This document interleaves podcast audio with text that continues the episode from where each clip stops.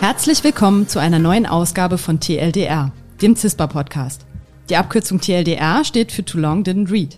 Und wir haben sie gewählt, weil wir euch das Lesen elendlanger Paper ersparen wollen, indem wir mit den ForscherInnen direkt über ihre Arbeit sprechen. Mein Name ist Annabelle Theobald aus der Kommunikationsabteilung des CISPA und meine Gästin heute ist Dr. Aurora Fass. Sie forscht schon seit 2017 am CISPA, vor allem zu den Themen Websicherheit und Datenschutz. Und heute sprechen wir über Schwachstellen in Browsererweiterungen und das von ihr mitentwickelte Analysetool DoubleCross. Hallo Aurora. Hallo. Aurora, du hast dich in den vergangenen Wochen und vielleicht auch Monaten, das weiß ich nicht genau, vor allem mit Browsererweiterungen beschäftigt. Vielleicht kannst du erst einmal kurz erklären, was das ist und uns dann vielleicht sagen, warum die für dich als Cybersicherheitsexpertin interessant sind. Ähm, ja, natürlich. Also Browser-Erweiterungen sind dafür gedacht, die Funktionalität von dem Browser zu erweitern.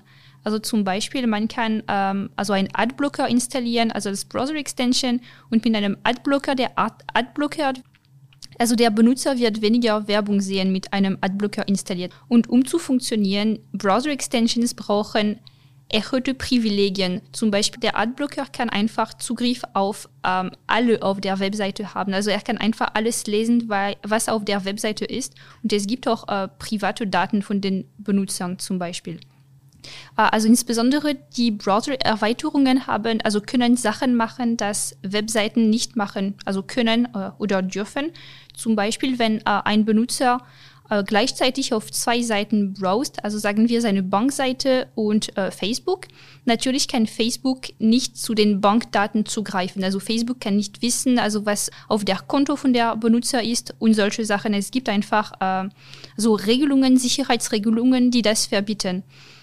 Browser-Extensions können oder dürfen das eventuell tun. Also sie können einfach Privilegien äh, anfragen und dann, wenn äh, sie das Privilegien, äh, sie, sie die Privilegien haben, können sie äh, zu solchen Sachen eigentlich zugreifen. Äh, und deswegen, wegen diesen erhöhten Privilegien, können Browser-Extensions wirklich so ein Risiko für die ähm, Sicherheits- und auch die Privatsphäre von den äh, Benutzern darstellen. Äh, sind sie das auch oder ähm, sagst du, die sind ganz gut abgesichert? Wie ist da der Stand der Dinge? Also das hängt davon ab. Also es gibt besachtige Extensions, also wirklich Extensions, die dafür da sind, um besachtige Sachen zu machen, also private Sachen, äh, private Daten äh, von den Benutzern stellen zum Beispiel. Es gibt aber auch Browser-Extensions, die ich hier so benign buggy, also sie sind wirklich gutartig, aber der Entwickler hat äh, also einen Fehler gemacht. Es gibt so eine Sicherheitslücke in der Extension und wegen diesen, äh, dieser äh, Sicherheitslücke könnten Angreifer die erhöhte Privilegien von äh, den Extensions eigentlich auch benutzen, um besachtige Sachen zu machen. Werden diese Browser-Extensions nicht vorher irgendwie geprüft, bevor die dann in den App Store kommen oder? Also wenn wir das Beispiel von Google nehmen, äh, also für Chrome, es gibt äh, einen Vetting-Prozess äh, für Extensions und die Extensions sind vorher analysiert, also sind nicht direkt auf dem äh, Chrome Web Store.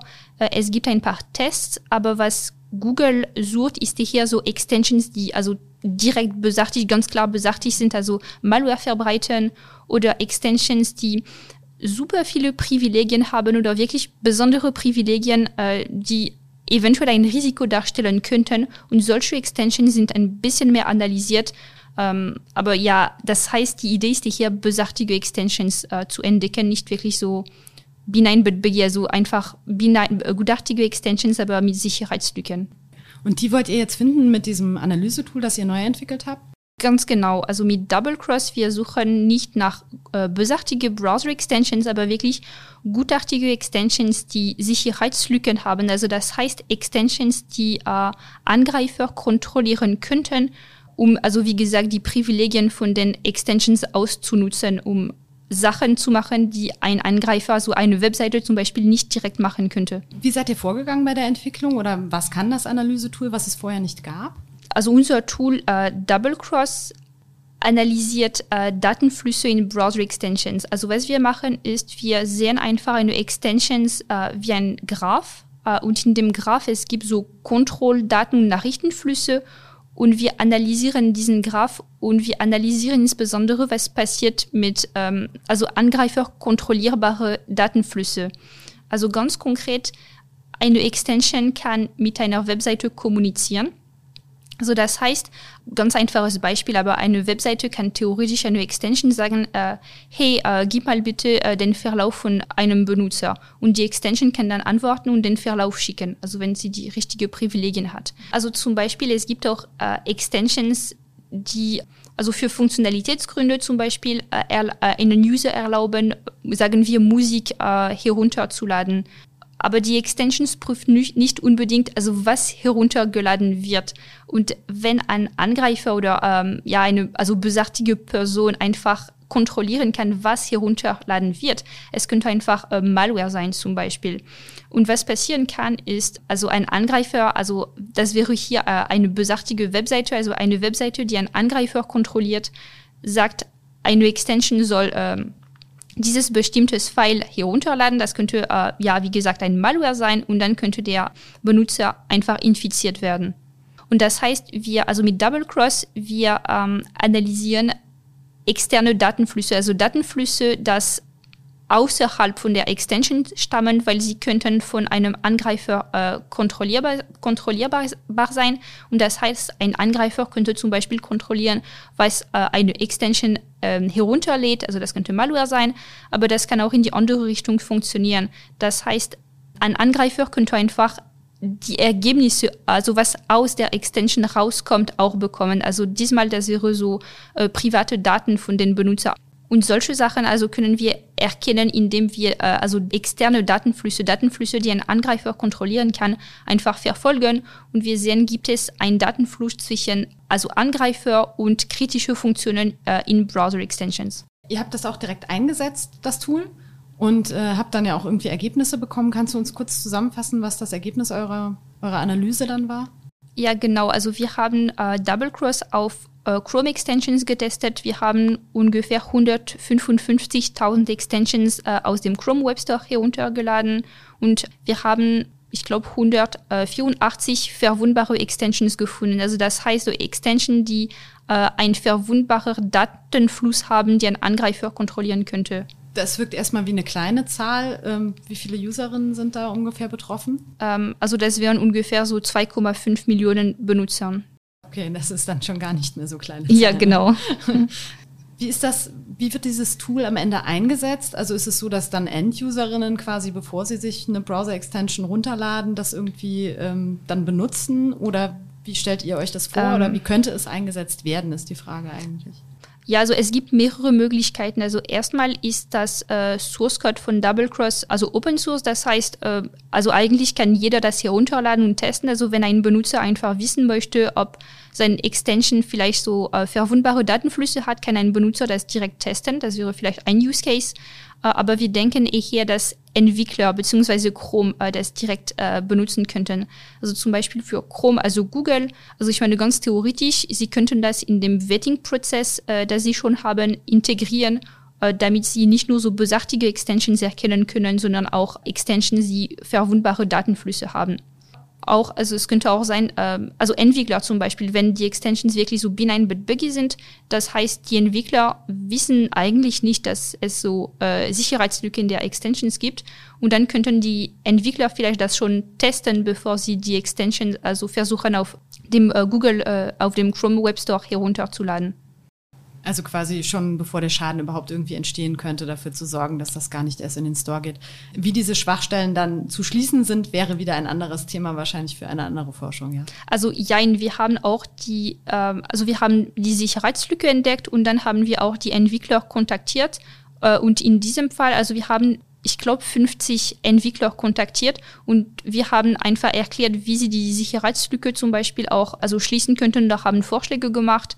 Also insbesondere, wenn sie uns zurückgeschrieben haben, dann haben wir äh, ja für ein paar Extensions einfach zusammengearbeitet und geguckt, also wie, wie könnte man einfach komplett schließen oder könnte man vielleicht das Risiko ein bisschen ähm, kleiner machen, indem zum Beispiel nicht so jeder beliebige Webseite äh, die Extensions angreifen kann, sondern nur eine bestimmte Webseite zum Beispiel. Also das ist nicht optimal, aber das ist schon besser, als wenn alle äh, Webseiten die äh, Privilegien von den Extensions äh, benutzen können.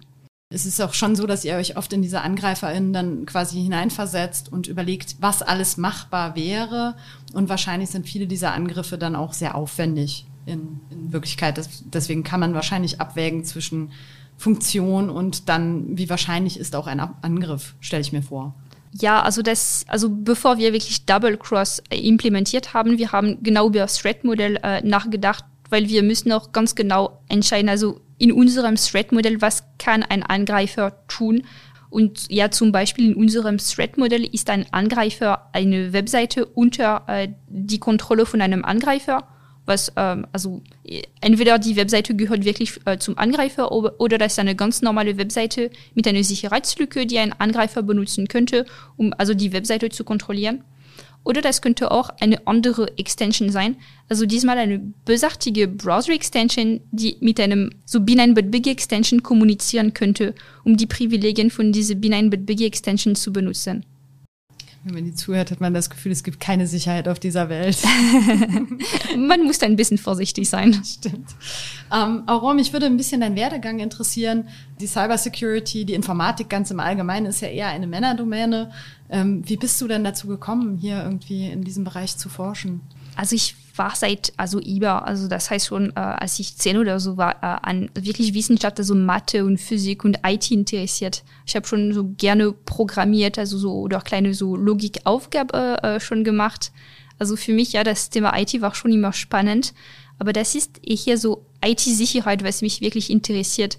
Also auch die, diese Möglichkeit, unsere vernetzte Welt äh, einfach sicherer machen zu können, äh, ja, mit äh, unserer oder meiner Forschung. Wer hat dich ans Programmieren rangeführt? War das irgendwie, hattest du Vorbilder?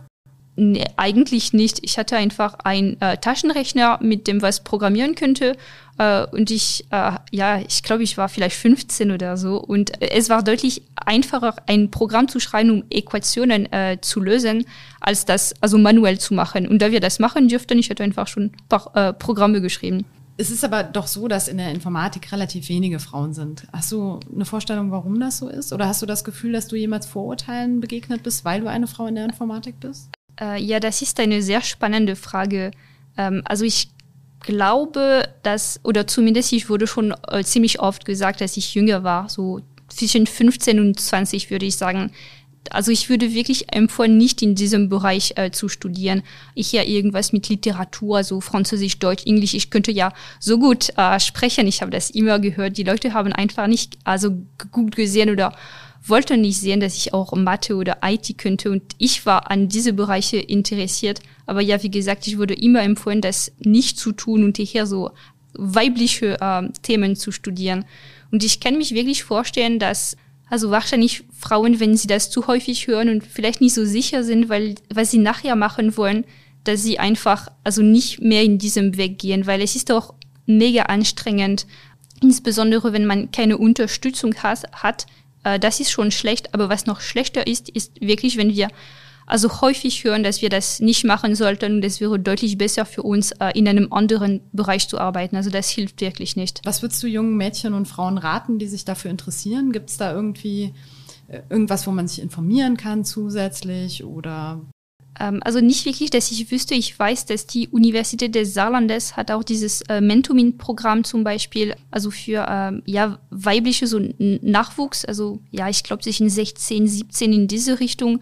Und sie, sie haben mit diesem Programm auch die Chance, einen Einblick in äh, also das Leben von also Wissenschaftlerinnen und zu sehen, also was das ganz konkret heißt, äh, und auch Fragen zu stellen.